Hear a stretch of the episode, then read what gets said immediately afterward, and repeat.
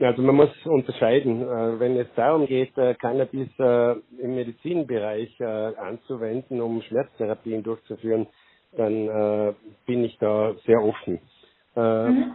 Es gibt aber sehr viele Experten, die sagen, dass regelmäßig oder man muss noch genauer werden, intensiver Cannabis-Gebrauch zu, zu Wesensveränderungen führen. Mhm und da habe ich größte Bedenken damit. Und da wird man sich, glaube ich, mit Experten zusammensetzen müssen und darf das nicht einfach so beurteilen, wie das jetzt vielleicht gemacht wird.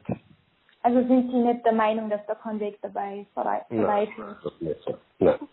Ob man das im Strafbuch saniert, den Gebrauch von Cannabis? Wenn man, wenn man die, wenn man wirklich sich einmal anschaut, wie der Umgang mit Cannabis im Moment äh, strafgesetzlich äh, geahndet wird, dann muss man festhalten, dass äh, bei ein- oder zweimaligen äh, ja, Feststellen äh, eigentlich immer eingestellt wird. Und äh, äh, ich glaube schon, dass es wichtig ist, äh, dass die Leute wissen, dass man hier eine Strafhandlung setzt.